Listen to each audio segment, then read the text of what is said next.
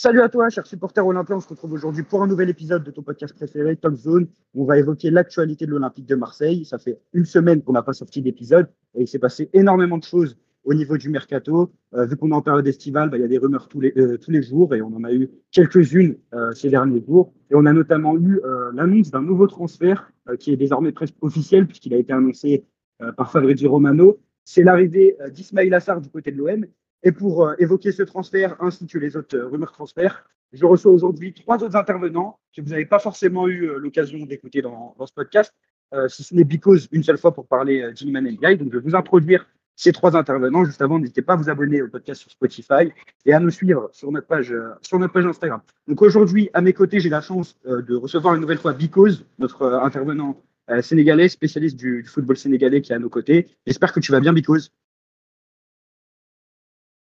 Bon, bonsoir, bonsoir Ailes, bonsoir Awel, bonsoir à tout le monde et bonsoir à tout le peuple marseillais qui nous écoute ce soir. Bonsoir à tout le monde. Bonsoir à toi Biko, ça fait vraiment plaisir de te recevoir pour nous parler de Ismail Assart en direct depuis, Dakar. Euh, autre euh, intervenant euh, qu'on a également ce soir qui est, qui est rédacteur chez DZ Foot, euh, qui est passé également euh, chez Ultimo Jazz, qui a vraiment une superbe plume, euh, en plus d'un avis foot très intéressant. Et c'est également un honneur de le recevoir à mes côtés dans ce podcast. C'est Walid. J'espère que tu vas bien, Walid. Salut à tous, j'espère que vous, vous allez bien et très content de vous retrouver aujourd'hui. Très content, très content, très content également de recevoir Lilian, qui est membre de la team Massilia Zone, qui a réalisé des interviews pour nous, qui a participé aux précédentes émissions et qui, a déjà écrit deux, trois articles, spécialiste du centre de formation de l'Olympique de Marseille. J'espère que tu vas bien, Lilian. Salut, salut. Ben, écoute, ben, ça va. Euh, beaucoup, beaucoup de choses à dire aujourd'hui, donc euh, on est content. On est content. Ouais, beaucoup de choses à dire puisque l'actualité de l'Olympique de Marseille s'est un peu enflammée ces dernières heures. On a l'impression que euh, l'Olympique de Marseille, Pablo Longoria et Fabien Ribalta disposent d'une enveloppe mercato assez conséquente vu que les recrues euh, ont l'air de s'enchaîner depuis une dizaine de jours.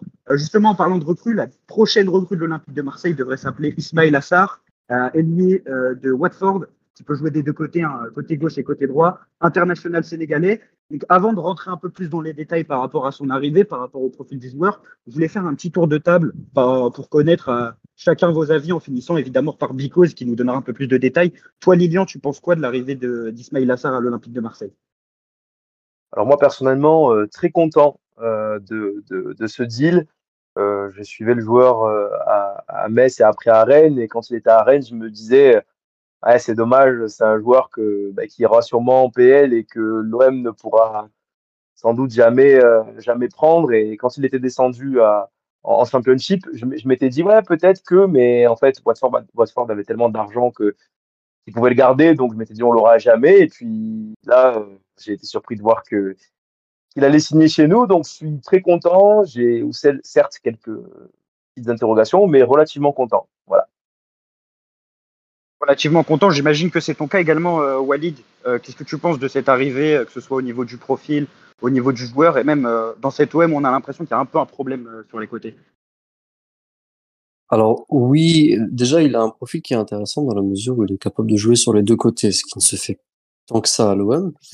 Euh, un profil également euh, que nous n'avions pas euh, jusqu'à présent, c'est-à-dire celui d'un ailier vraiment de profondeur, qui va vite, qui va très vite même dans son cas, puisque pour l'heure nous avions surtout Cengiz Under qui a tendance à repiquer, Harit aussi, qui est pour moi davantage un joueur posé être numéro 10 ou équivalent et qui a été déporté sur les ailes. Donc voilà, c'est un profil qui est intéressant dans la mesure où nous l'avions pas et également les circonstances qui entourent son transfert, c'est-à-dire un montant euh, assez faible, 13 millions d'euros, euh, un salaire qui sera lui aussi accessible. Voilà, le tout rend, euh, je trouve, l'offre particulièrement attrayante et intéressante. C'est vrai, tu l'as rappelé, Walid Ismail Assar qui va donc rejoindre l'OM pour environ 12-13 millions d'euros. C'est en tout cas le montant qui est en train de filtrer. On parle d'un contrat de 5 ans pour un joueur qui avait encore un an de contrat du côté de Watford. un joueur que tu connais très bien, Bicose, vu que, comme nos, auditeurs le savent, euh, tu, es, euh, tu es spécialiste un peu du football sénégalais parce que tu es déjà sénégalais d'une part, euh, mais également parce que tu es un, très grand fan de, tout, de tous tes compatriotes qui, jouent au football. donc, Dicos, qu'est-ce que tu penses de ce transfert déjà du point de vue de l'Olympique de Marseille, ensuite du point de vue du joueur, et est-ce que tu pourrais nous en dire un peu vis-à-vis d'Ismail Assar?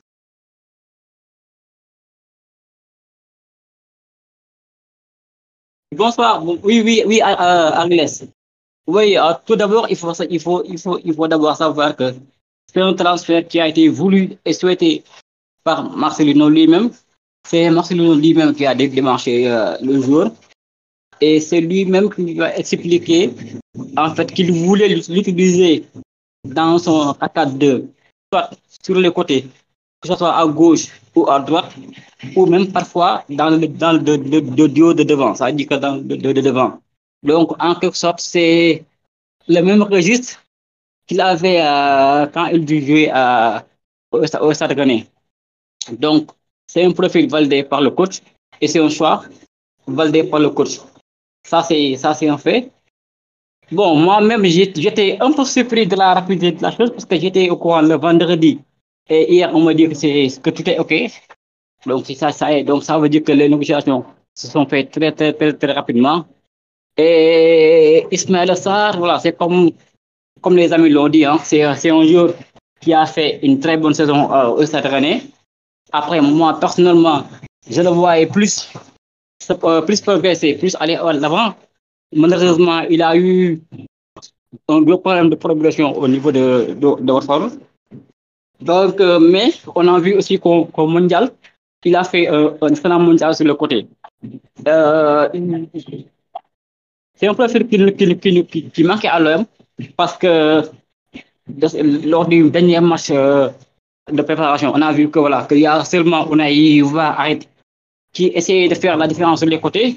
Donc, avoir un joueur qui provoque, qui percute sur les côtés, ça peut faire toujours du bien, même si, même si euh, Ismaël Sarr a, a, de grosses lacunes la, la punition et sur sur le dernier choix. Maintenant, en tout état de cause, avoir ce joueur-là à 13 millions, alors qu'il y a un an, deux ans, il valait 25 à 20 millions, c'est une, très bonne opération euh, essaieront juste de retrouver le même Ismaël Sarr qui avait quitté le championnat de France il y a, trois ans de cela. Justement, Bicos, tu me fais la transition parfaite parce que je voulais te proposer une autre question. Euh, ça fait quatre années, je crois, qu'il a Watford. Si je dis pas de bêtises, il part, après la Cannes 2019, euh, où il avait euh, évolué aux côtés de euh, Nyang et euh, Sadio Mané en attaque, si je dis pas de bêtises.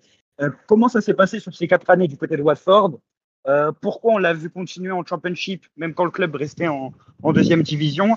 Euh, Pourquoi on ne l'a pas vu quitter le club euh, un peu plus tôt?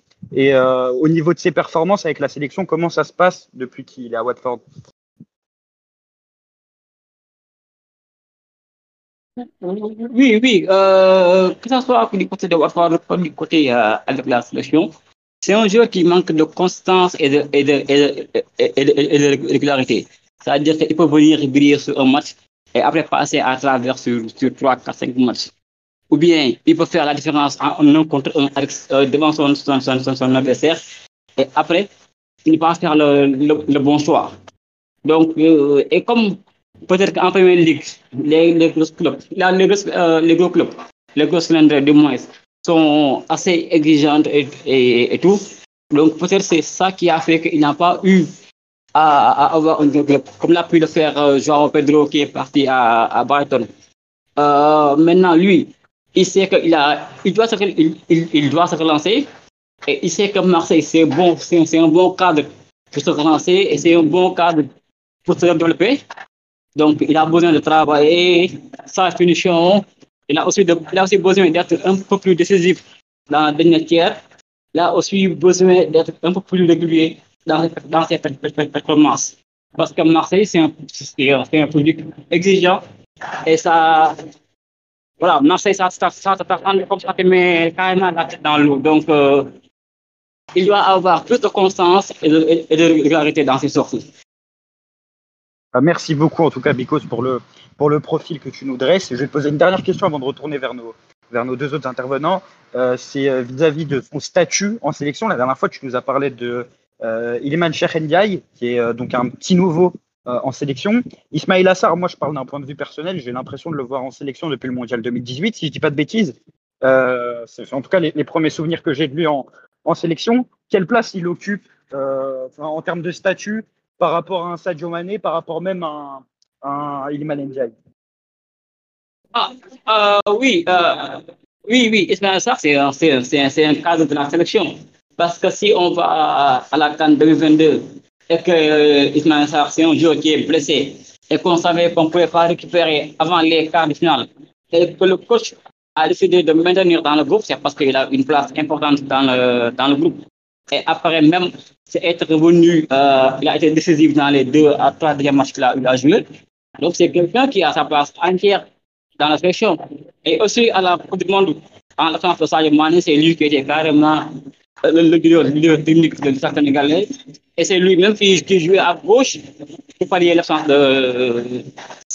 Et c'était pratiquement notre notre meilleur joueur offensif durant, durant ce mondial-là. Donc euh, en sélection, il est, voilà, il est un cadre qui a sa place, sa place entière dans, dans la sélection.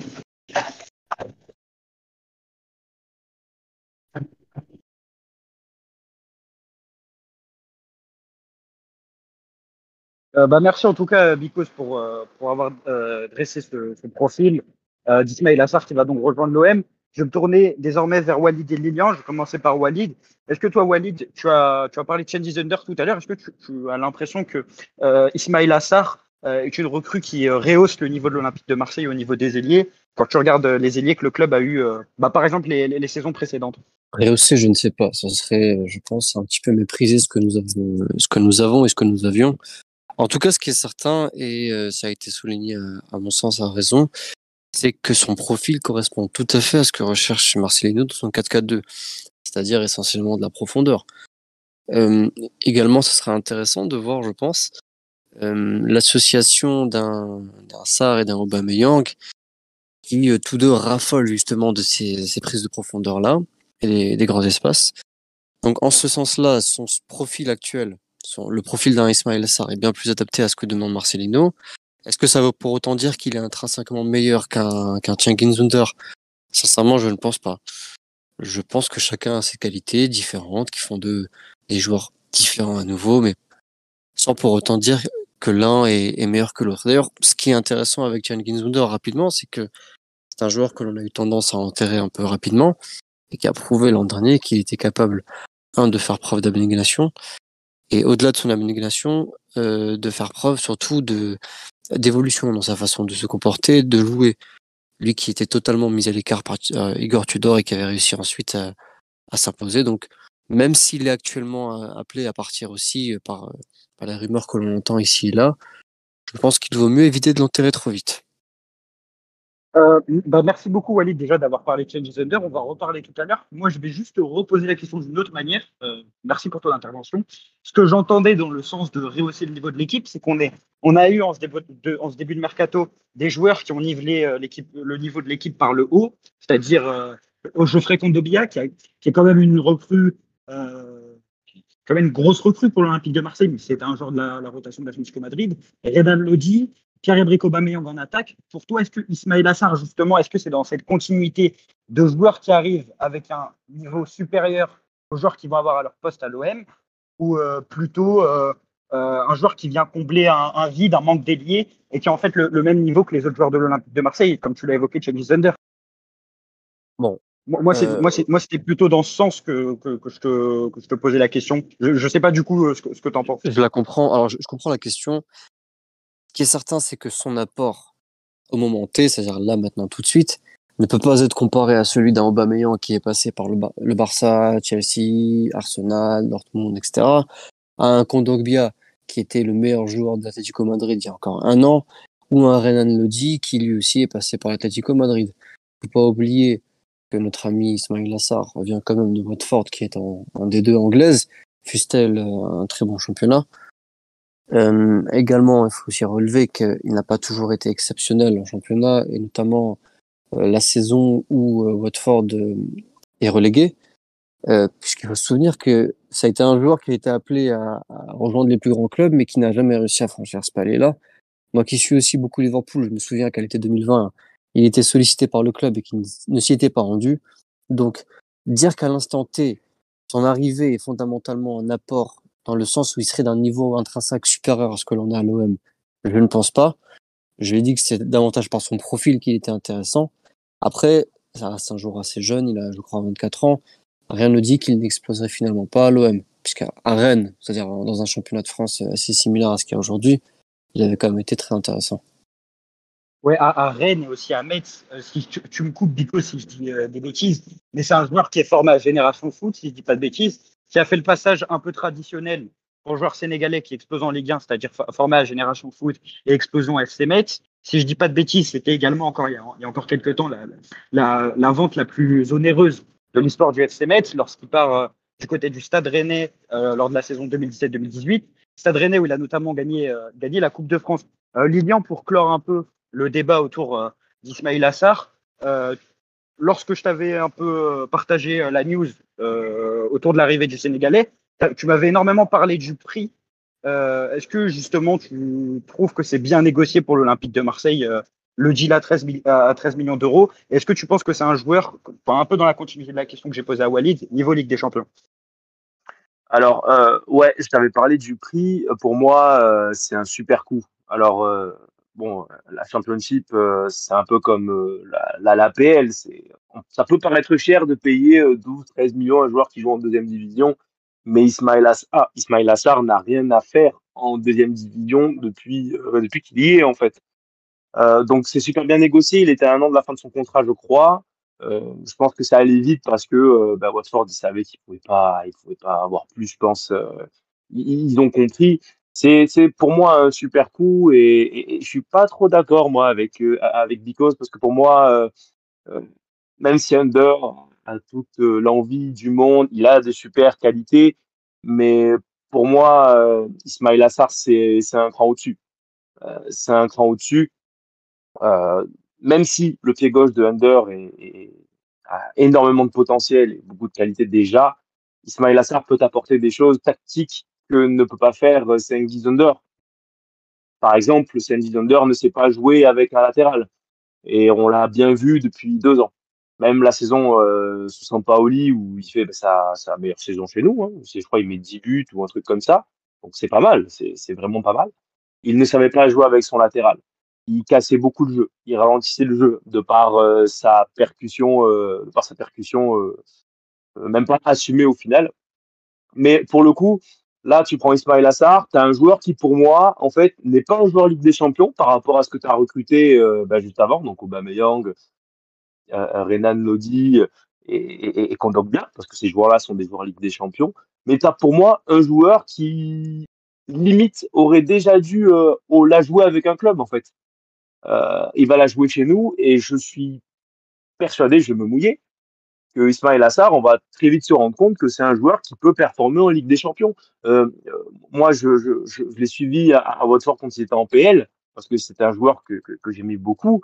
Et même si Watford est descendu, si euh, j'ai souvenir de certains matchs où il n'avait pas de problème à, passer des, super défenseurs de, PL, des, joueurs euh, bons, des très bons joueurs, il n'avait pas de mal. Et là, je me demande maintenant comment Ismail Assar va se débrouiller dans une équipe qui euh, va dominer la majorité de ses matchs.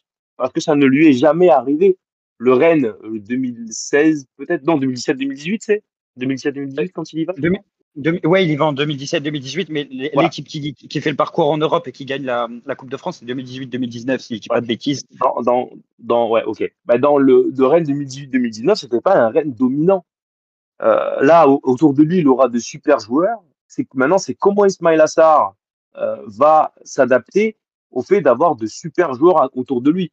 Parce que j'ai toujours trouvé qu'en club, en tout cas, j'ai pas assez suivi en sélection pour pouvoir parler, mais en club, euh, je parlais pour euh, ce qu'il a fait en club, il a toujours tendance à, prendre le, son, côté, en fait, à son compte, prendre le jeu à son compte de son côté.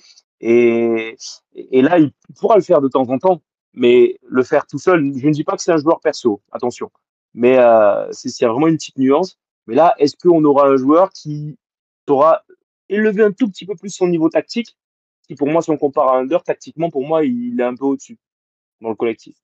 Euh, voilà, je crois que j'ai répondu à la question. Bah, justement, tu as parlé, as parlé de Changes Under. Euh, on va, euh, je, vais poser une toute dernière question à Because. Euh, je vais lui poser une dernière question sur Ismail Assar. Euh, est-ce que tu penses qu'il y a déjà une relation technique euh, en vue si euh, Iliman Ndiaye venait à signer à l'OM. Est-ce que justement, du coup, avec le Sénégal, ils ont déjà joué ensemble? Vu que tu, m'avais, tu, tu, avais déjà dit que NJ jouait sur un côté avec le Sénégal. Voilà, voilà. Non, pour la, pour la, pour la sélection, ils ont, ils, ont eu, ils ont eu à jouer au mondial ensemble. Mais ils étaient l'un à côté sur le côté gauche et l'autre sur le côté droit. Donc, c'était pas, c'était pas aussi, aussi, aussi proche. Comme avec euh, Sadio Mane, quand Sadio Mane était là avec, euh, avec Ismaël Sarr. Mais, mais ils, ils, ils, ils ont tout pour, euh, pour s'entendre. Donc, pour, pour, juste, pour juste revenir sur ce que vient de dire euh, le dernier intervenant. Oui, oui, oui. Euh, Sarr, par exemple, il a fait un excellent match contre Liverpool. Mais, comme il a dit, c'est parce que Liverpool était, était, était supérieur et lui était un excellent contre-attaquant. C'est-à-dire que Ismaël Sarr, il est redoutable en contre-attaquant. Contre Même ici au Sénégal, il est, il dans les, dans, dans, dans les transitions. Donc, le voir, euh, parce que nous, euh, à Marseille, on a l'habitude de jouer contre des blocs bas au Vélodrome, il faudra qu'il euh, qu élargisse un peu, un peu plus sa, sa, sa, sa, palette par rapport à ça.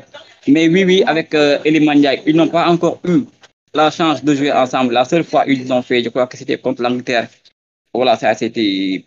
On a fait 30 minutes, mais après on a, on a été mangé. Et donc. Euh, ouais, ça, ça, ça, il a été compliqué ce match-là contre l'Angleterre. À, à la voilà, voilà, voilà, c'est voilà, un, match, un match qui est difficile à analyser et tout.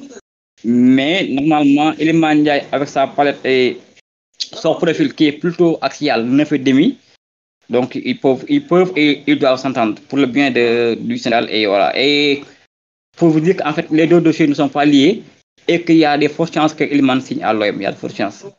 Il n'y a, a pas de rapport entre, les deux dossiers. Ouais, c'est vrai que c'est deux profils différents. On avait un profil vraiment ailier transition avec, euh, avec euh, Ismail Assar. Et avec Iliman Mendiaye, on a plutôt un joueur qui est appelé à jouer dans les, dans les deux de devant. Euh, du coup, comme on l'a évoqué, euh, Ismail Achar va jouer sur le côté. Euh, comme vous l'avez souligné hein, brillamment lors de, vos interventions, euh, sur les premiers matchs de préparation, on a senti qu'il y avait quand même un manque de profil d'ailier percutant, même de joueurs de profondeur.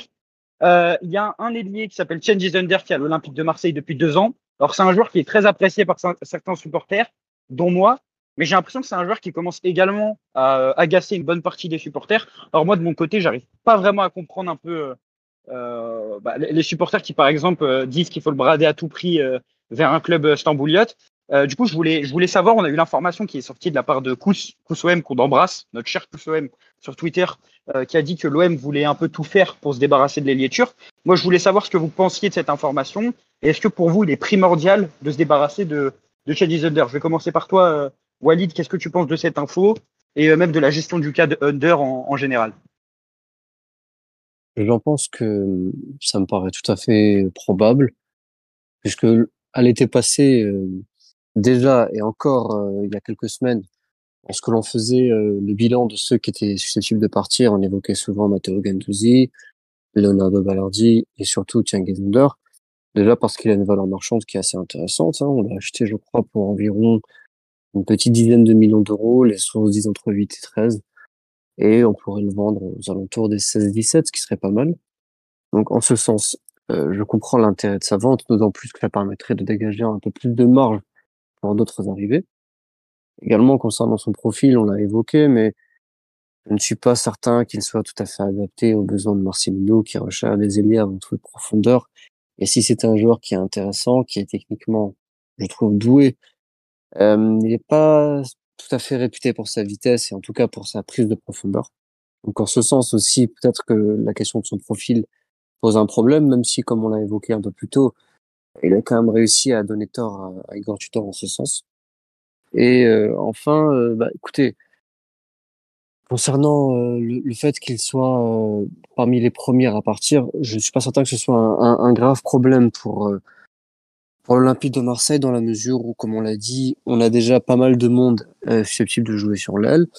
Il y a Unai, il y a Harit, il y a désormais Ismail Assar qui jouera des deux, des deux côtés, mais il y a peut-être aussi euh, d'autres arrivants qui sont susceptibles de renforcer l'effectif. Et donc, en ce sens, je pense que c'est l'un des postes où l'on peut se permettre effectivement de de se de se débloquer un, joueur actuel de l'effectif. Tu as, parlé des arguments sportifs, euh, tu as bien cerné la question des profils. Moi, je pense personnellement, pour donner mon avis, qu'il y a aussi une question contractuelle. Dunder, c'est quand même un joueur qui arrive à deux ans de la fin de son contrat. On sait comment ça se passe aujourd'hui dans, dans le football euh, actuel, avec euh, euh, la force qu'ont de plus en plus les joueurs à décider de leur avenir lorsqu'il leur reste quelques mois de contrat. On a un peu l'exemple actuellement avec le club de la capitale et un certain Kylian Mbappé, même si c'est dans une toute autre dimension.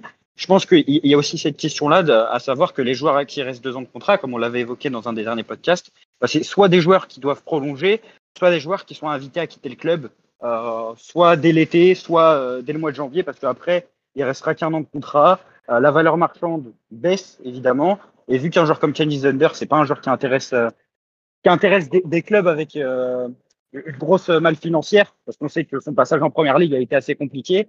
Je pense qu'il y a aussi cette question-là qui, qui est posée. Lilian, toi, est-ce que tu vois une place pour Kenny Zunder dans le système Marcelino euh, tu es du même avis euh, que Walid, tu penses que c'est pas du euh, pas du tout le bon profil? Euh, alors avant, je vais répondre à ce que tu avais posé aussi la question par rapport au fait, euh, par rapport aux supporters. Euh, moi, je comprends que c'est un, c'est un joueur qui est apprécié et en soi, je trouve que dans la mentalité, il, il a la mentalité marseillaise. Un joueur qui se bat, qui ne lâche rien.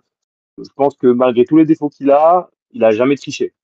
Donc voilà, moi je je, je, tiens à souligner ça, je trouve que c'est important. Euh, maintenant, bah, quand on voit une arrivée comme Ismail Assar, quand on voit la saison, cette saison, parce qu'en fait, on réécrit tout un peu l'histoire par rapport au temps de jeu d'Under. S'il joue, il joue au début, si je dis pas de bêtises, dans le double 10. C'est pas fameux, mais c'est parce que ben, n'avait pas grand monde. Et puis après, il se retrouve piston parce que Klaus était à la rue. Euh, donc il a, il s'est débrouillé, il a fait comme il a pu. Euh, chapeau à lui, même si moi j'étais pas fan, mais bon, vu qu'on avait un, un, asthmatique à côté, c'était compliqué. Euh, maintenant, moi je trouve que pour Marcelino, pour être titulaire, c'est pas possible. C'est pas possible parce que c'est un joueur qui, c'est pas un, entre guillemets un crack en termes de création. C'est même pas un ailier créateur et c'est pas un ailier qui percute non plus. Il est, il est moyen dans les deux. Et le problème, c'est encore, il était super bon pour créer du jeu sur son côté, euh, euh limite un, un, un, meneur de jeu excentré. Bah, on se dit, bon, ok, on peut même le tenter côté gauche, parce que si je dis pas de bêtises, euh, l'ailier gauche de, de, de, Marcelino est aussi un peu un créateur en général. Euh, si je dis pas de bêtises, je suis pas sûr de ce que je raconte là. Euh, mais non, pour moi, c'est soit il est remplaçant, soit il part. Sauf que comme tu l'as très bien dit à Ariles, il est à deux ans de la fin de son contrat. Et le problème, c'est que il le dit, il est très bien à Marseille. Donc, euh, on sait tous comment ça va finir l'année prochaine. Déjà, même si on veut le faire partir l'année prochaine, il coûtera rien du tout. Et puis même s'il si, veut pas partir, bah, il va rester libre et il restera ici parce que la ville, elle est bien, il est bien ici, il est apprécié. Donc non. Euh, donc non, pour moi, il, faut s'en séparer. Alors je dis pas le brader, le faire partir à 7 millions d'euros, non, parce que c'est un joueur qui a joué la Ligue des Champions, c'est un joueur qui a deux ans à l'Olympique de Marseille, où il a relativement été titulaire sur les deux ans. Donc, euh, et on sait à quel point c'est compliqué l'Olympique de Marseille. Et surtout que, euh, pour moi, alors c'est un avis personnel, je pensais qu'on était dans l'obligation de, vendre, mais un peu en mode urgent, mais non, puisqu'on a fait quand même des transactions avec des gros salaires et des indemnités, certes pas énormes, mais c'est quand même, euh, voilà, il y a quand même de l'argent. Donc je pense que s'il y a des clubs qui sont intéressés aujourd'hui, je pense qu'on peut jouer à la montre et essayer de faire monter euh, euh, les, les, les, enchères. Mais mais ouais, je pense qu'il faut vraiment s'en séparer. Il aura fait un passage chez nous qui sera largement acceptable, même bien dans l'ensemble, ouais, malgré tout le qu'il a. Mémorable aussi quand tu regardes certains buts qu'il a marqués qui restent. À Bordeaux, bien sûr, ben voilà, Bordeaux. Historique. Bordeaux, Lyon aussi, parce que ça faisait un petit moment que, que l'OM n'avait pas gagné à Lyon. Moi, juste bien pour sûr, nuancer, euh, moi, juste pour nuancer l'avis que vous avez, euh, vous avez donné avant d'interroger Bicose, je tiens juste à dire que quand même, Kenji Zunder, on est sur un joueur qui est, j'ai trouvé, sur ces deux premières saisons, très fiable dans les grands matchs. Et je, j'ai même, je me rappelle même avoir pensé que c'était un des joueurs les plus euh, en vue dans les grands matchs à l'Olympique de Marseille depuis un certain temps. À savoir qu'il a staté contre Lyon, euh, il a staté euh, sur un match important à Bordeaux, même si Bordeaux était, était mauvais. On sait toujours comment ça se passe à Bordeaux. Ils ont, ils ont beau être dernier de Ligue 1. Le déplacement là-bas, il y avait une sorte de, superstition où euh, bah, on pouvait même jouer à 12 contre 11, à, à 12 contre 9. Euh, ça, ça, pouvait être compliqué. Euh, je les trouve aussi très bons à chaque fois qu'il a joué contre le PSG. Alors oui, c'est un profil que je qualifierais un peu de, excusez-moi pour le terme, de bâtard. C'est qu'on est ni sur un ailier euh, excellent en percussion, euh, ni un ailier très créatif. Maintenant, je trouve que dans un effectif, avoir ce genre de joueur-là, que ce soit par le profil, puisque c'est que ça reste quand même un ailier du niveau international et même du niveau de Champions League, on l'a vu en, en Coupe d'Europe. C'est un joueur qui a toujours été bon euh, dans les grands matchs. Exemple du match contre Tottenham où c'est lui qui sert Kolasinac sur l'ouverture. Et c'est surtout un joueur, si tu gardes dans ton effectif, s'il arrive à garder le même salaire, bah, tu auras un très bon joueur de rotation, une rotation qui va, qui va beaucoup jouer parce que tu auras, auras, énormément de matchs à jouer la, la saison prochaine. Et surtout, c'est un joueur qui se bat pour sa place. Euh, Walid l'a très bien souligné tout à l'heure en disant qu'il avait réussi à gagner sa place sous Tudor. On se rappelle que la saison passée, tous les joueurs qui ont été mis de, de côté par Tudor euh, à un moment ou un autre, que ce soit euh, Gerson ou que ce soit Dimitri Payet, bah, il n'y en a aucun qui est revenu. Et le seul joueur qui s'est battu en jouant à différents postes, c'est-à-dire qu'il a joué piston droit, il a joué milieu offensif euh, droit, il a joué milieu offensif gauche, bah, c'est Chen Zender. maintenant, je, suis d'accord, ces deux saisons à l'Olympique de Marseille, bah, bah, c'est pas des saisons exceptionnelles, on peut avoir mieux que lui. maintenant, j'estime qu'aussi, il n'a pas été mis sous concurrence quand on regarde. à savoir la première saison avec Sampaoli, bah, c'est le seul ailier droit de l'équipe. Euh, donc, il y a peut-être aussi cette question-là d'avoir de la concurrence et de le pousser à bout. Moi, je trouve quand même, c'est comme je l'ai dit, un joueur important dans un groupe parce que ça a l'air d'être quand même euh, un mec qui se bat pour les autres, euh, qui se bat pour sa place en tout cas. Mais, mais, juste, s'il fallait aussi parler de cette, de cette tendance à un départ, on pourrait quand même souligner le départ des deux joueurs dont il était vraiment proche dans le groupe, à savoir euh, Sead Kolasinac qui est donc parti librement du côté de l'Atalanta et son compatriote Elmas Bartoug qui, est, euh, qui allait du côté de Fenerbahçe. Donc, il, y a, il, y il va, peut-être aussi, euh, s'il reste, subir, euh, connaître des difficultés par rapport au départ de, de deux de ses amis. Donc, on, verra dans tous les cas. Because, est-ce que tu, souhaites rajouter quelque chose sur Changes Under, euh, sur turc, euh, pour euh, un peu clore le sujet Changes Under? Ah oui, oui, sur, sur, sur, sur, sur. Euh, bon, il, il, a, il, a, il, a, il a aidé à gagner des matchs qui étaient, assez, assez compliqués parfois il a, il a tendance à, voilà, à, à sortir le grand jeu contre, contre, contre les forts. Mais il a, il a, il a, je trouve qu'il a un jeu trop, trop lisible, trop, en fait, trop statique.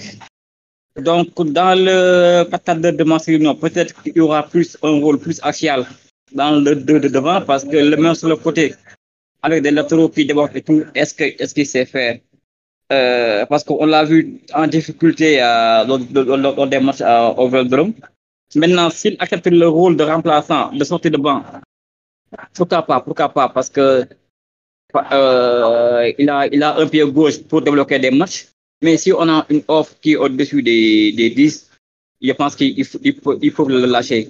Même si côté salaire, en ayant libéré celui de Payet et celui de, de Alex Sanchez, la masse salariale, elle doit, elle, doit considérablement baisser.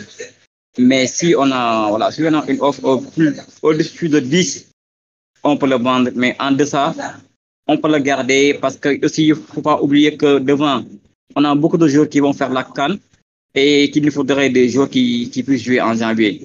Faut pas aussi vendre tout le monde et arriver en janvier sans, sans un jeu offensif. Ouais, c'est vrai, tu soulignes une vraie problématique par rapport à la Cannes. Alors, on en avait déjà parlé dans un podcast précédent, donc je pense pas qu'il soit utile de revenir là-dessus. Euh, juste, j'avais remarqué pour l'anecdote que la saison euh, 2009-2010, où euh, l'Olympique de Marseille est champion de France, il y a eu la Cannes en Angola, si je dis pas de bêtises, remportée par, euh, par l'Égypte. Euh, et si je dis pas de bêtises, il y avait, il y avait 3, 4, 2, 3, 4 joueurs olympiens qui s'y étaient, qui s'y étaient rendus. Et ça n'a pas empêché l'OM d'être. On avait quatre, on, avait quatre, on, en avait quatre, mais, mais, mais Niang et Sewan Diawara n'y étaient pas. Ouais, ouais, parce que le, ouais, le, le Sénégal n'a pas participé à cette canne, si je dis pas de bêtises.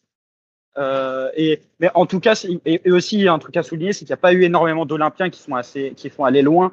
Si je dis pas de bêtises, Taïwo s'arrête en demi-finale avec le Nigeria. Euh, notamment, ils ont joué la petite finale contre l'équipe d'Algérie euh, c'était également arrêté en, demi-finale. On a parlé de genre de côté depuis ce début euh, de podcast. Il y a, pour finir un peu sur ces genres de côté, on va passer aux latéraux. Il y a un nom qui est sorti dans la presse, qui est un peu un nom euh, qu'on entend depuis un certain temps du côté de l'Olympique de Marseille. Il avait failli signer à l'été 2020. C'est Joachim Meile, donc profil de latéral danois, qui évolue du côté de l'Atalanta Bergame, ancien club de Ruslan Malinowski. international, du coup, comme je l'ai dit il peut évoluer des deux côtés. Toi, Walid, tu penses quoi de cette opportunité de recruter euh, Joachim Meile Qu'est-ce que tu penses de son profil? Et si tu le mets un peu en comparaison avec les joueurs qu'on a au, au, poste de latéraux? Alors déjà, c'est un joueur ah, qui... Il y a un truc qui est sorti euh, comme quoi ça a été démenti, euh, Joachim Meile. Il y a C'est pas, pas, grave, voilà. on, va, on, va, on va quand même traiter le sujet. Vas-y, euh, Bon, finir. en tout cas, si, je sais pas si c'est démenti, mais bon, c'est, ça a été quand même confirmé par euh, l'équipe, par euh, Ramsey, donc ça a quand même un minimum de, de consistance. En tout cas, ce qui est intéressant avec ce joueur, déjà, au-delà du fait qu'il soit capable d'évoluer à la fois comme latéral et comme piston, puisque l'OM le voulait au moment où l'OM se mettait à réfléchir à des pistons aussi, euh, c'est déjà qu'il est capable de jouer à droite comme à gauche, comme Ismaël Lassar, ce qui fait que en prenant simplement Mal, tu peux raisonnablement euh, envisager de combler les deux postes de latéraux que tu as actuellement en déficit, ce qui n'est pas inintéressant dans la mesure où, un, l'Olympique de Marseille devrait vraisemblablement jouer environ 50 matchs cette saison, que Jonathan Klaus a tiré la langue la saison dernière et que Renan Lodi n'a jamais dépassé les 30 matchs en une année. Ça peut même laisser d'ailleurs la passe à un jeune comme Soglou, Soglou euh, pour euh, éventuellement gratter une place en, en équipe première, lui qui n'a pas été inintéressant pendant, pendant la trêve. Et d'ailleurs, on le sait, Marcelino est assez réputé aussi pour lancer les jeunes. Donc ça, déjà, c'est l'aspect global qui est intéressant. Concernant le niveau du joueur lui-même, c'est un, un bon joueur. Je suis un petit peu, comme beaucoup, je pense, déçu par le fait qu'il n'ait pas réellement explosé en arrivant à l'Atalanta, puisque c'était quand même c'était supposé être un joueur véritablement destiné au, plus grand club. En tout cas, il en a le talent. Il aurait pu faire, euh, toute comparaison évidemment proportionnellement gardée, euh, une carrière un peu si- similaire à la Daniel Vass, même meilleure d'ailleurs. Il a des qualités techniques qui sont vraiment intéressantes. C'est un joueur qui est complet, plus complet que Klaus, peut-être un peu moins à l'aise offensivement que lui, mais globalement très complet. Donc, personnellement, et je sais d'ailleurs que si l'Olympique de Marseille le fait, ce sera un prix intéressant. C'est le type de profil sur lequel je foncerai sans, sans vraiment hésiter. Justement, Walid, pour te reprendre, euh, moi, il y a un truc que je trouve intéressant dans ce deal-là, que au lieu d'aller mettre euh, 15 millions d'euros sur deux joueurs, bah, tu mets 15 millions sur un, on va pas dire un top latéral, mais sur un latéral de très bon niveau, que ce soit pour la Ligue 1 ou pour l'Europe. Euh, il l'avait montré du côté de Genk, il l'a un peu montré du côté de l'Atalanta, il l'a surtout montré avec euh, la sélection danoise. Et euh, comme tu l'as dit, un mec qui peut faire les deux postes, moi, je, je- trouve ça très juste. Euh, et en plus, je, je suis assez fan du profil euh, les joueurs danois, c'est souvent des joueurs qui sont assez fins techniquement, que ce soit Daniel Vass, comme tu l'as, comme tu l'as dit, Daniel Vass euh, avec qui il jouait lors de l'Euro 2020, où le Danemark est quand même allé en demi-finale. Si je dis pas de bêtises, Meile était latéral faux pied. Je l'avais, aussi trouvé très intéressant lors de cet Euro. Et il ressortait de sa, sa première saison du côté de l'Atalanta, et, euh, et que ce soit dans un système euh, avec des pistons ou à 4, je trouvais vraiment que c'était un super joueur. Euh, maintenant, à voir si l'info se confirme ou non. Lilian, tu nous dis que elle est peut-être euh, elle est peut-être fausse. Moi, j'ai vu, euh, je viens de voir euh, une info l'équipe, comme quoi, bah, pour faire un point sur le dossier, l'OM aimerait pro- proposer à l'Atalanta un prêt avec option d'achat, et que le club italien lui préférait un prêt avec obligation d'achat. Donc, d'après la Gazzetta dello Sport, ce, serait plutôt sur l'obligation ou non d'achat du, danois qui, poserait problème. Euh, toi, tu penses quoi de ce profil avant de, de demander à Lilian ce qu'il en pense? Oui, oui, oui, euh, il faudrait, il faudrait, recruter euh, un, un, latéral ou, deux latéraux à gauche et à droite parce que faire la saison avec euh, et Klaus avec les minutes derrière, ça peut être trop, trop, trop, trop, trop. Et comme Mail a cette chance-là de jouer des deux côtés, c'est un, un, un, un bon coup, c'est un, bon deal. Parce que, ok, les Munoz, ils ont fait de très bonnes apparitions sur les matchs de préparation, mais après la Ligue 1 et la Ligue des Champions, c'est encore un, euh, niveau au- au- au- au-dessus. Donc, euh, Mail, ça, ça ça ça te donne la chance d'avoir euh, deux joueurs droitiers qui peuvent jouer à gauche, parce que même l'année dernière, Klaus a joué à gauche, donc ça te fait un, un, un, un bon remplaçant et tu as trois, trois personnes pour deux postes. Et le recruter sur les côtés, c'est c'est devenu, c'est- c'est c'est devenu carrément une, une, une, priorité, parce que c'est assez léger derrière. Lilian, je ne sais pas si tu souhaites euh, ajouter quelque chose par rapport à la piste euh, Maëlle, au profil, au genre que Bah, l'OM pourrait recruter du coup. Moi, il un truc que je trouve hyper intéressant sur ce, sur euh, ce joueur-là, c'est que, euh, je sais pas si vous vous souvenez, il était vraiment pas content de pas avoir rejoint l'OM. Euh, euh, si je dis pas de bêtises, il l'avait mis un peu à l'envers par rapport à, à, à, ce transfert. Même si après, euh, je pense qu'il était très content d'aller à l'Atalanta- à- d'aller à l'Atalanta. Mais je pense que c'est un joueur qui, qui s'est déjà intéressé au club et qui peut-être apprécie beaucoup le club. Euh, de là à ce que cette rumeur revienne et qui peut-être peut-être y revenir et du coup ça confirmerait ça. Et je trouve ça hyper intéressant d'avoir des joueurs qui, qui veulent vraiment essayer de faire quelque chose chez nous. Parce qu'on sait, il faut, faut, être honnête aussi, il y a des joueurs qui viennent ici par opportunité et il a pas de mal. Hein. Mais avoir des joueurs qui, malgré le fait que ça se fasse pas un moment, euh, bah, le fait qu'ils reviennent ici, ce serait super. Surtout que, voilà, vous l'avez dit, je joue des deux côtés. Euh, offensivement, c'est pas, c'est pas, il a peut-être pas la qualité de, de, de, centre de close, par exemple, mais par contre, on a un mec qui est plus complet et, qui pourra, qui jouera, en fait. C'est sûr qu'il jouera parce que, comme vous l'avez très bien dit, bah, il y aura beaucoup de matchs cette, cette saison, il y aura des blessures etc., etc. Non, moi, j'aimerais bien qu'on fasse ce coup-là. Euh, je sais pas au niveau des blessures si c'est quelqu'un qui se blesse beaucoup, euh, Maëlé, je sais pas. Faudrait regarder aussi. Mais non, voilà, sur le papier, euh, bah, ce serait une très bonne recrue. Ce serait un joueur pour moi, joueur Ligue des Champions, un joueur qui, a le niveau pour jouer la Ligue des Champions, qui est capable de d'osser son niveau dans, dans, dans, les grands matchs sans être le meilleur latéral du monde, hein, mais un joueur Ligue des Champions qui nous a manqué la saison dernière en tout cas, je vais pas m'enflammer, mais je vais pas m'avancer euh, énormément. Euh, mais, euh, mais je pense que si tu fais Lodi et Maileux, que tu as Klaus également dans ta paire de latéraux, même si vous savez que c'est pas un joueur que j'apprécie énormément, je pense que tu résous déjà le problème de tes latéraux que tu as depuis un bon moment. même si la, saison passée, tu pensais déjà avoir, avoir résolu ce problème avec, avec Nuno Tavares. Bah, dernier. Je, vais réagir vite fait sur un, un truc. Moi, j'aimerais vraiment qu'on fasse un prêt avec option d'achat. Euh, j'aime bien le, le fait d'avoir le choix. Parce qu'on ne sait jamais, sur le papier, c'est très bien, mais on ne sait pas ce qui peut arriver. Et, même, même, sur l'adaptation, on a, bon, après, c'est, en plus, ils ont un peu, à, peu près le même parcours de carrière. Euh, Malinowski et, euh, et, euh, et, et Meile, deux joueurs qui venaient de Gang, si je dis pas de bêtises, qui voient l'Atalanta. Ça se passe mm. plus ou moins bien là-bas. Derrière à l'OM, il faudra voir, tu as, totalement raison, as totalement raison là-dessus. Euh, c'est pour ça que c'est toujours aussi bien d'avoir euh, d'avoir la main sur ce, sur ce genre de deal. Moi, on, on, avait parlé de joueurs à qui restait deux ans de contrat. C'est la, la, la, dernière rumeur qu'on va un peu traiter dans ce podcast avant de finir sur un débat qui va être, je pense, assez court. Euh, c'est Chancel Mbemba. Alors, Chancel Mbemba, on est aussi sur un joueur qui, à qui reste deux ans de contrat. On est surtout sur un joueur où il y a un peu un flou, sans rentrer dans la polémique, autour de son âge.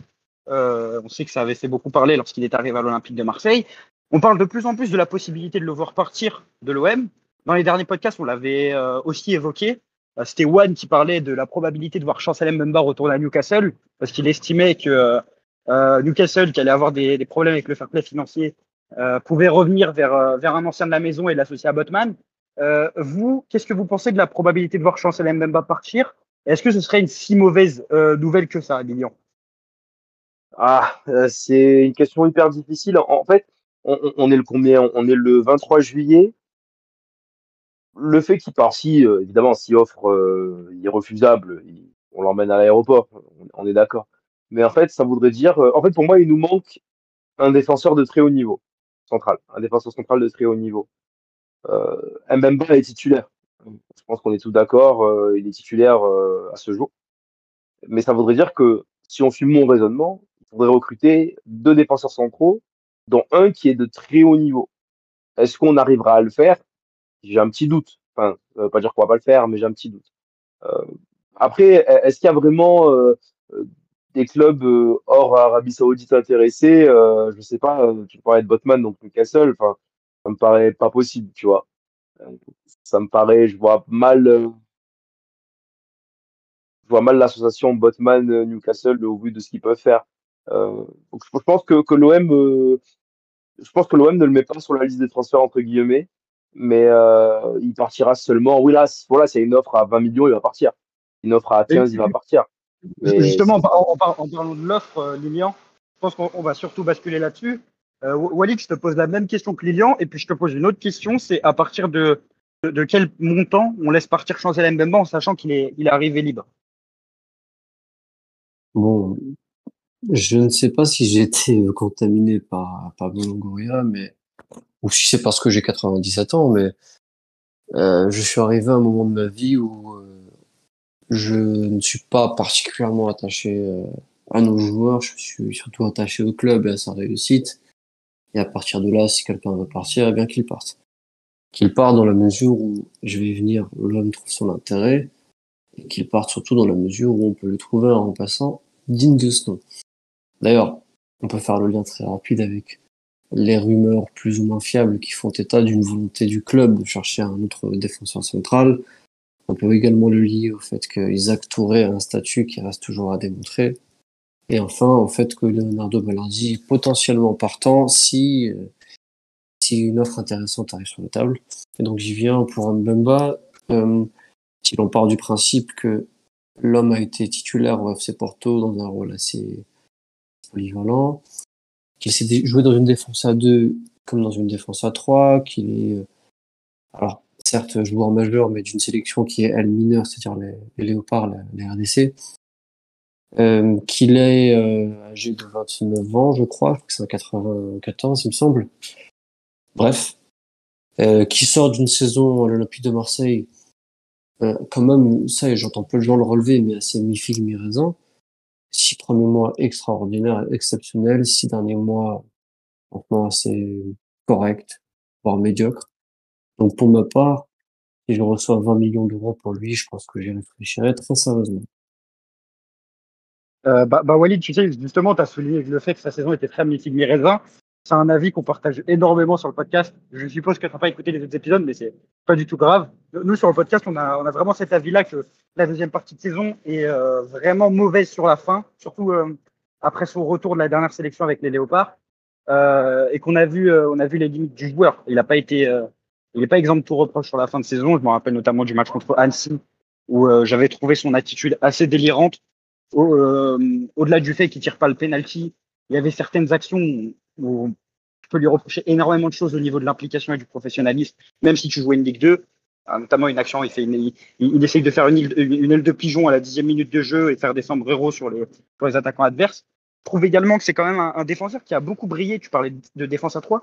Moi, paradoxalement, je trouve que Mbemba, cette saison, il a surtout brillé par ses projections plutôt que, que, que par ses, ses, gestes défensifs. Même si, même si sur la première partie de saison, il est très bon défensivement, la deuxième partie de saison, euh, Mbemba, il est surtout bon dans le, dans le dernier tiers du terrain où euh, il arrive à être décisif. Par exemple, le match contre Paris, où il récupère la balle sur Neymar et il fait une, une passe à Alexis Sanchez. Euh, c'est là où il s'est démarqué. Je trouve que c'est un, un, peu un problème. En tout cas, on parle potentiellement du recrutement d'un patron. Vous savez que sur le podcast, on a déjà parlé d'Emeric Laporte. On aimerait énormément le voir à l'OM. Euh, je pense qu'il y a d'autres défenseurs centraux qui pourraient être euh, intéressants dans ce rôle-là. Euh, de préférence, il faudrait que ce soit un défenseur central gaucher. Donc, on verra qui arrivera. je ne sais pas si Bikouz, tu souhaites ajouter quelque chose sur Chancel Mbemba ou, ou tu penses que tout a été dit sur la situation du, du Congolais? À moins, à, moins, à moins, que Bikoz ait un petit bug, euh, je, crois, ouais, je, crois que Bikoz a un petit bug, on le réinterrogera tout à l'heure. Euh, euh, voilà, voilà. Euh, je ne sais pas si vous, vous avez des soins en particulier, Lilian et Walid, par rapport au défenseur central, patron dont on parle qui pourrait arriver. Euh, Lilian, si tu veux commencer, Walid ensuite. Ouais, par rapport aux, aux défenseurs centraux, ben, pour le coup, je suis pas très inspiré parce que je pense que je vois je vois, je vois le club un peu trop. J'ai des noms, mais c'est des noms très connus. J'ai pas trop de, de, de, de, joueurs qui, qui, me viennent. J'aurais aimé un. Parce qu'en fait, maintenant qu'on passe en, en, défense à, à 4, c'est pas pareil. J'ai vite fait un petit parallèle avec Mbemba. Mbemba, je pense qu'il a surtout, euh, surtout mis en valeur de par la défense à 3 là, le début de saison dernière, la première partie de saison. Euh, là, maintenant, on passe à 4. Il, il faudrait une valeur sûre, en fait. Une valeur sûre et j'ai pas j'ai pas trop trop d'idées raisonnables euh, pour le coup. Walid, toi, il y a, y a, un joueur que tu aimerais voir particulièrement en défense à l'Olympique de Marseille, où euh, tu, tu, restes dans la lignée de ce que j'ai dit tout à l'heure, c'est à, savoir un mec comme Emeric Laporte?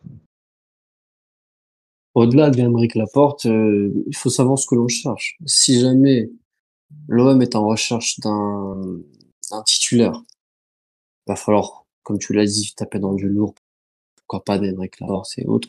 Euh, si par contre on est davantage dans une volonté de complément, moi j'aimerais bien voir des paris que l'on voit peu souvent euh, à l'OM pour différentes raisons que je peux comprendre, comme le fait de besoin, enfin, le besoin de, résultats immédiats, euh, le fait d'appréhender également la réaction des 10 joueurs à la pression inhérente à un club pareil. Mais par exemple, un, un Tougaï que, que je connais très bien, puisque forcément David Foot, euh, ça resterait un profil qui m'intéresserait et qui serait, je pense, pas mal pour le accessible financièrement, gros potentiel et, et à l'aise dans les dans les deux parties de la défense à deux.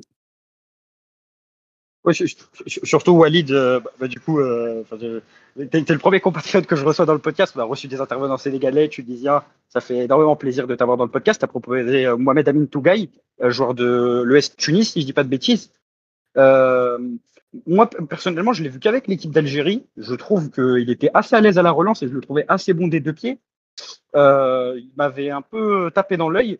c'est vrai que ça pourrait être un, profil intéressant. Maintenant, je ne sais pas si c'est ce, serait un mec qui viendrait dans la peau d'un remplaçant ou d'un ou d'un titulaire. À un moment, j'avais entendu parler d'un intérêt de Metz pour lui, euh, qu'on m'avait qu'on m'avait noter un, un point qui serait, qui serait pas mal quand même. Excuse-moi, je t'ai coupé, mais juste pour te dire un, point qui serait intéressant sur son sujet, c'est que lui, comme d'autres, ont, le, ont pour eux le fait d'être accessible financièrement. Parce que je pense que l'OM va commencer de plus en plus à réfléchir à la façon dont il doit dépenser son argent avant d'avoir eu la moindre vente. On a parlé tout à l'heure d'Ismail Assar qui joue des deux côtés, de Mel qui joue des deux côtés. Eh bien, Touga son avantage, c'est qu'il peut jouer axial gauche et axial droit, et surtout qu'il est libre de tout contrat potentiellement, puisqu'il souhaite résilier euh, à l'amiable pardon son engagement avec l'Est Tunis.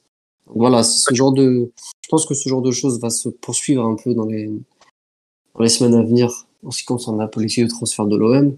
Il y a encore un gros transfert là qui se prépare probablement avec Iliman Ndiaye. Probablement le cas Alexis Sanchez aussi qui coûtera cher. Pour tout le reste, je pense qu'on va rester un peu plus tranquille avant déjà un les, les, les départs de certains, deux évidemment ce qu'il adviendra en Ligue des Champions et en tout, toute fin de mercato, ça ne m'étonnerait pas que l'on que l'on fasse un un ou deux très gros coups à nouveau, peu importe la position. On l'espère en tout cas, Walid. On espère également pourquoi pas euh, tous les deux, je pense, on recruté un joueur algérien parce qu'on a, remarqué qu'il y a pas mal de joueurs africains qui sont venus ces, ces dernières années à l'OM. On a eu droit à des Sénégalais, on a le droit à des Marocains, à, deux Congolais, euh, à un centre africain. On espère que, pourquoi pas euh, voir un joueur algérien débarquer euh, dans, les prochaines, euh, dans les prochaines semaines. Alors, je crois que notre ami Bikoz a eu un petit bug. déjà, je tiens à vous remercier énormément pour la qualité de vos interventions. Je tiens également à m'excuser pour la qualité du son parce que je tiens à dire que je suis en déplacement et du coup, mon son est pas, est pas, est pas super, super. Mais en tout cas, merci à vous pour toutes les interventions que vous avez faites. Que ce soit Walid, que ce soit Lilian, que ce soit Bico, ça a toujours été assez juste. Euh, en sachant que c'était votre, la, première fois que vous interveniez dans, dans ce podcast, que ce soit Lilian et Walid. Nico, il était déjà venu pour le podcast sur, euh, sur. Euh, moi, je voulais conclure ce podcast par un tout petit débat afin de teaser euh, un podcast hors série qu'on va faire sur, euh, sur Dimitri Payet. Dimitri Payet qui a donc annoncé qu'il allait quitter l'Olympique de Marseille, euh, qu'il avait quitté l'Olympique de Marseille d'un commun d'accord avec, euh, avec Pablo Longoria. Euh, je voulais lancer un petit débat, vous poser une question, vous me répondez euh, oui ou non et vous argumentez. Je vous laisse à chacun une minute, deux minutes. je sais que je vous prends un peu de cours. C'est est-ce que Dimitri Payet doit être considéré comme une légende de l'Olympique de Marseille? Je sais que c'est un mot qui est peut-être assez fort pour vous, euh, bah, le temps que vous réfléchissiez, vais un peu euh, donner mon avis. Je, tiens juste à rappeler qu'on fera un podcast bien complet là-dessus pour revenir sur le passage de Payet à l'Olympique de Marseille. Moi, personnellement, qui, euh, suis un peu euh, issu de la nouvelle génération de supporters de l'Olympique de Marseille, nouvelle, ça veut dire euh, les dix dernières années, euh, j'estime que Dimitri Payet a été le vecteur principal d'émotion pour un supporter.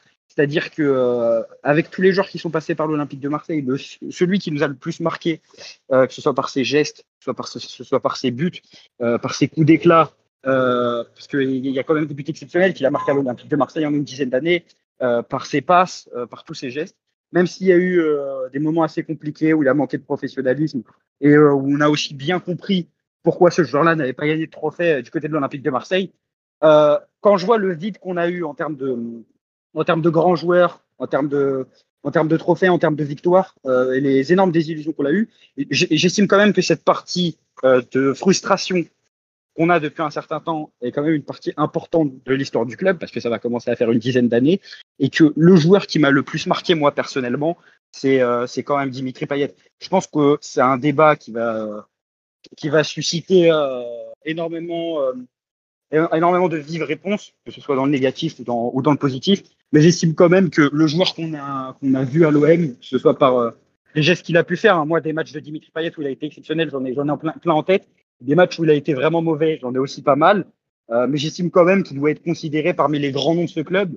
Et moi, ce qui me fait dire que, que Dimitri Payet est une légende de l'Olympique de Marseille, c'est aussi le fait que je ne peux pas le considérer, par exemple, euh, le mettre au même niveau qu'un Florian Thauvin. Avec tout le respect euh, que j'ai pour ce que Florian Thauvin a fait à l'Olympique de Marseille, c'est-à-dire euh, des saisons très remplies statistiquement, je, trouve que ce qui est le plus important dans le, dans le football, c'est quand même l'émotion.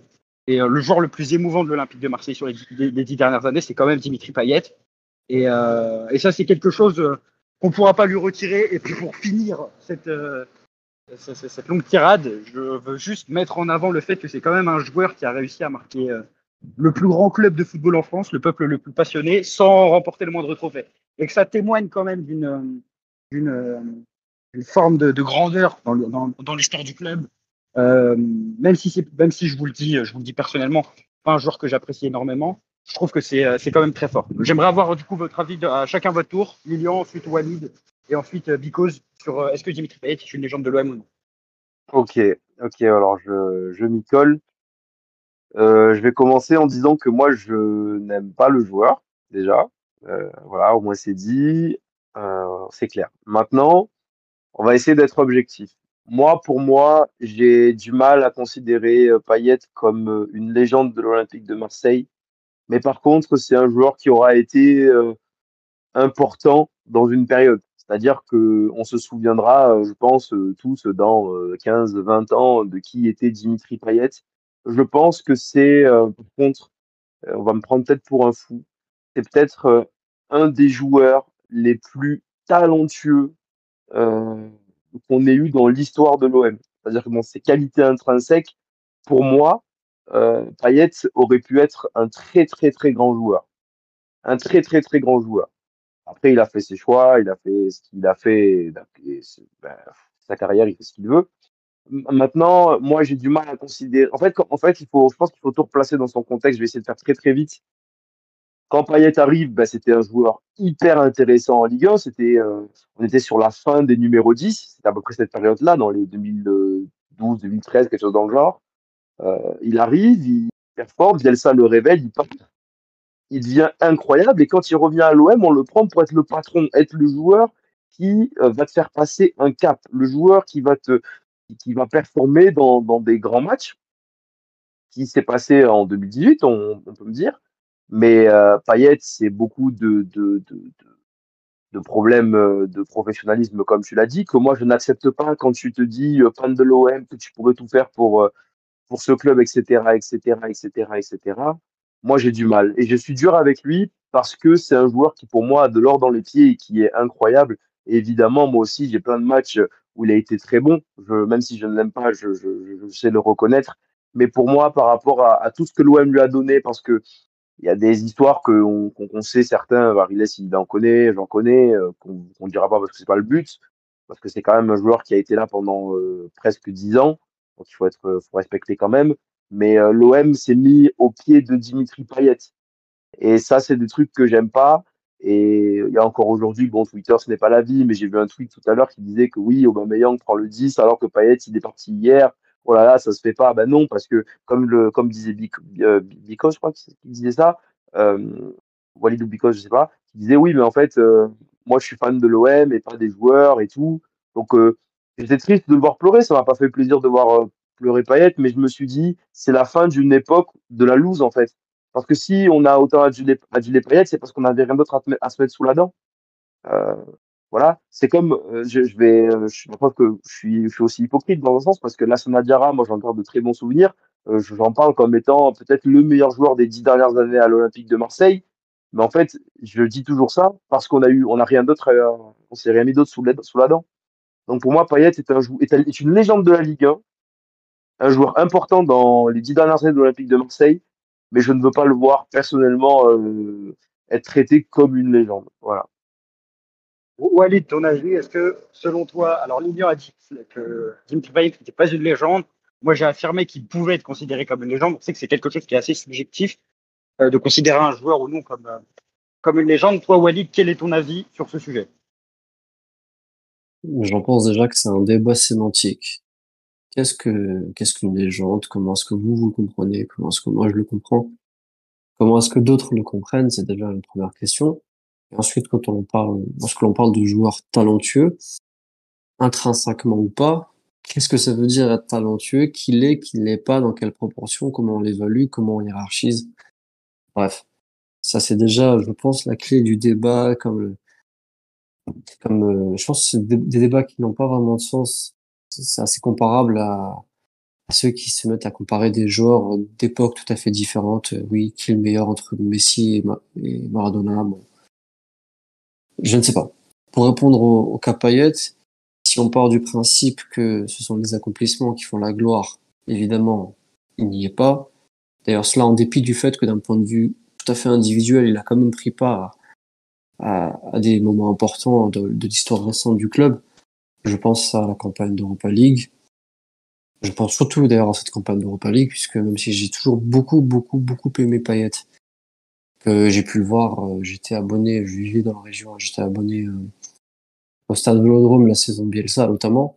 Donc j'ai pu voir Pic Payet, et Pic Payet c'était vraiment quelque chose, euh, je pense, à, à voir en vrai. C'est quand même un joueur qui n'a pas si souvent que cela été présent dans des grands matchs, même si on peut parler d'Europa League, on peut parler d'un OM Lyon en particulier, mais il a souvent été absent dans ces matchs-là pour différentes raisons.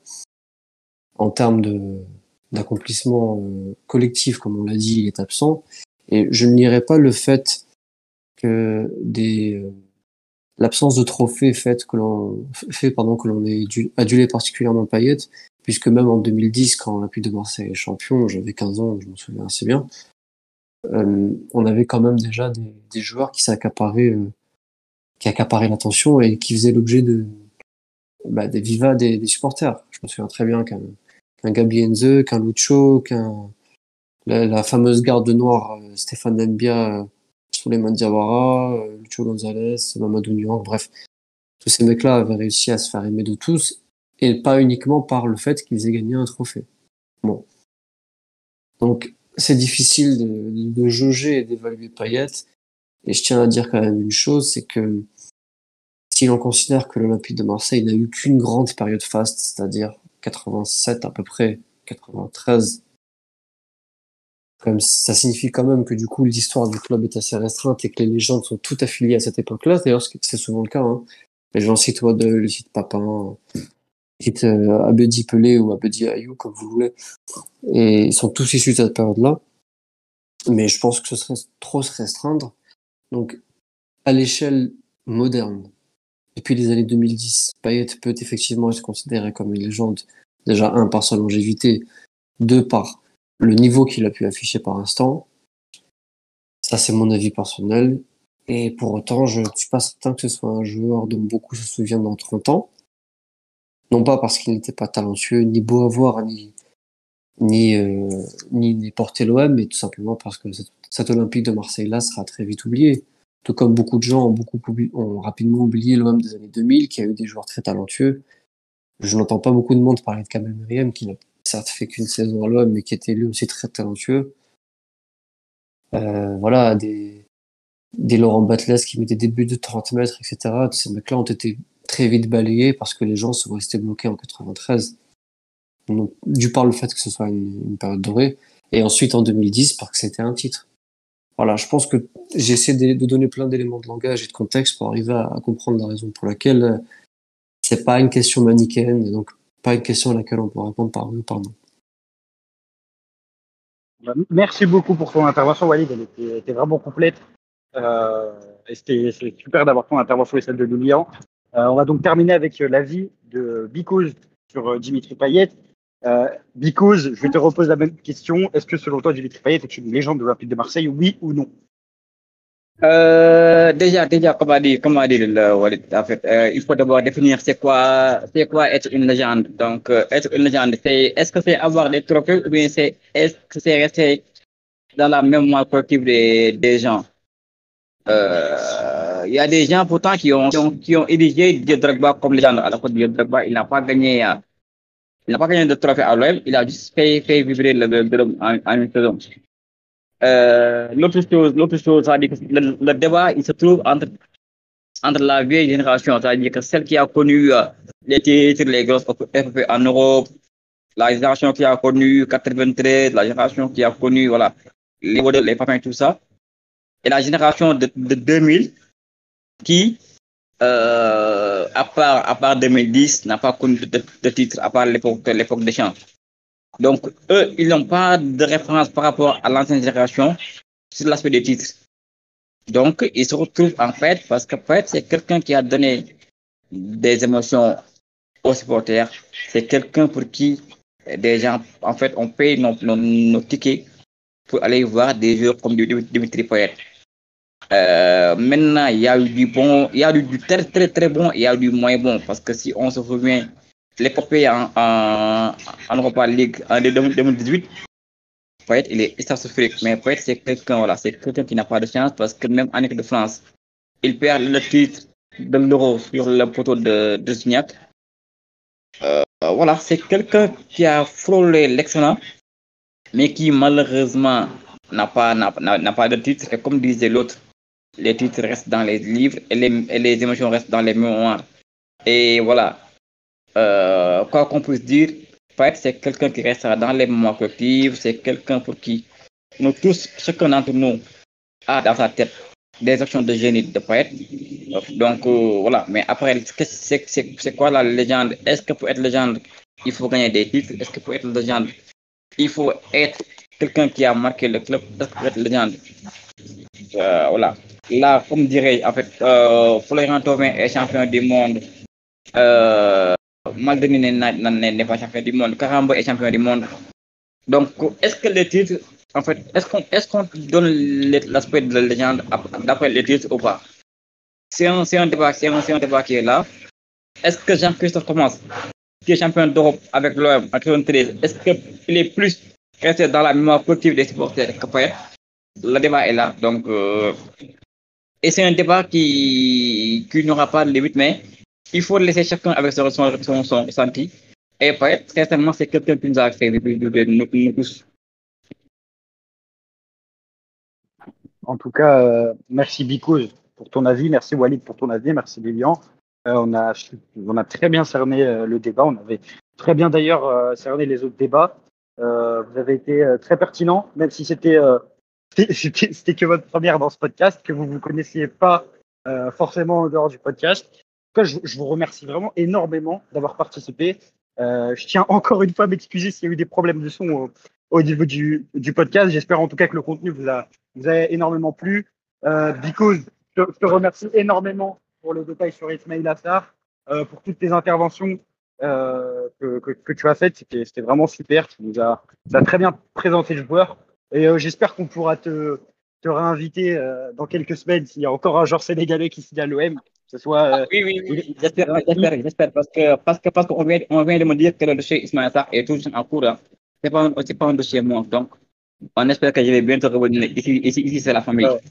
Ouais, ouais, même, même, même indépendamment des joueurs sénégalais, t'es es, le, es, le bienvenu, euh, Because. Euh, Walid, merci à toi. Merci énormément d'avoir euh, accepté l'invitation. Tu m'avais invité sur euh, le space que tu avais organisé. Ça m'a fait euh, vraiment plaisir de te recevoir dans ce podcast. Euh, tes interventions, elles ont été, elles ont été super. J'ai énormément aimé l'avis sur Dimitri Payet. Je pense que ça, ça plaira également aux auditeurs du podcast. Et euh, je ne sais pas si un jour tu souhaites revenir dans le podcast, mais en tout cas, la, porte est grande ouverte, comme pour euh, Dimitri Payet. Et, euh, merci à toi. Euh, je ne sais pas si tu un, un, petit mot à dire, Walid, mais, euh, mais voilà. je ne sais pas oui. si tu as, par exemple, un avis exprimé sur ta volonté de voir incessamment sous peu un joueur algérien à l'OM. Inch'Allah, Inch'Allah, déjà, merci pour l'invitation. Pour le joueur algérien, on sait que l'OM a parlé avec Aït Nouri, on sait que l'OM a parlé avec Kevin Guitoun. On verra bien. on verra bien à l'avenir. Et en tout cas, euh, je pense que je pense que c'est ce qui manque pour euh, pour définitivement s'attacher à une équipe euh, bah, qui soit justement très attachante et, et, ce sont souvent les équipes très attachantes qui, qui obtiennent les meilleurs résultats. C'est vrai, c'est vrai. En tout cas, euh, merci énormément Aline, merci énormément Bicole et merci énormément à Lilian que lui vous retrouvez, je pense, plus régulièrement dans le podcast. Euh, merci beaucoup à toi Lilian pour la finesse de tes analyses. Toujours intéressant merci de parler avec toi. Et, merci à vous tous, vraiment, c'était cool. Non, c'était vraiment sympa. Donc pour conclure ce podcast, euh, n'hésitez pas à vous abonner que ce soit sur, euh, sur, sur, Spotify. Je vous remercie une dernière fois et puis on se dit à la prochaine. Allez l'OM.